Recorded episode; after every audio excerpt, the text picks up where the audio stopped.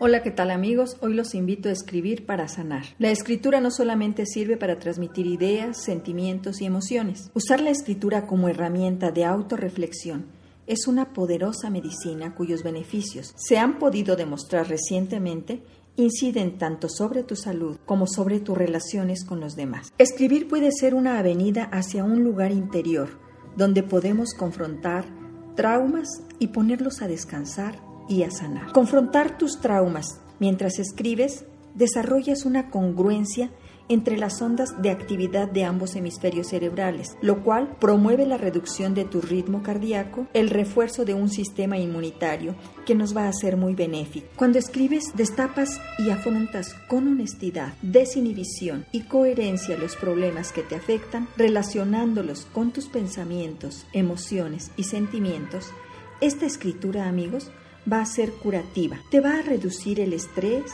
al encontrar un sentido, una lógica al hecho que te afecta y que en un principio no parecías comprender. Con la escritura también conseguimos tomar el control sobre el acontecimiento traumático. Le restamos poder y reducimos su manera de dañarnos interiormente. Fíjate que al escribir activamos la relación entre los dos hemisferios cerebrales, haciendo que las funciones lingüística, verbal y lógica del hemisferio izquierdo y creativa, no verbal y de percepción global del derecho se integren. Para empezar a curarnos con la escritura, es fundamental identificar los momentos traumáticos o estresantes de tu vida. Si miras atrás, seguro que recordarás aquel momento en el que sufriste mucho, que te afectó de manera importante, que incluso te pudo haber producido alteraciones en tu salud física. Para sanar escribiendo, es importante que expongas tus emociones, que estés dispuesto a tocar las fibras más sensibles que estos recuerdos te producen. Seguro que va a haber una catarsis, es decir, vas a volcar sobre el papel todas las emociones que el trauma te produce. Puedes imaginar cómo el lápiz es la herramienta que elimina de tu vida todas las inhibiciones y con ellas la rabia, el miedo, el dolor y estos se alejarán de ti para quedar atrapados en el papel. Si la escritura te resulta demasiado dolorosa, deténla por ese día. Haz otra cosa, cambia de actividad, relájate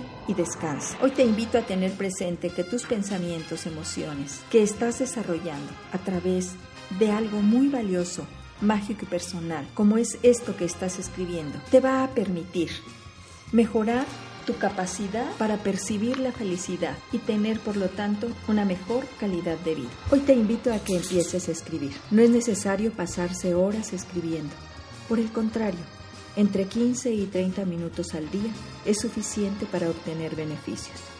Solo es cuestión de disciplina y compromiso. Busca un lugar agradable en el que te sientas a gusto y hagas algún ejercicio de relajación antes de empezar a escribir.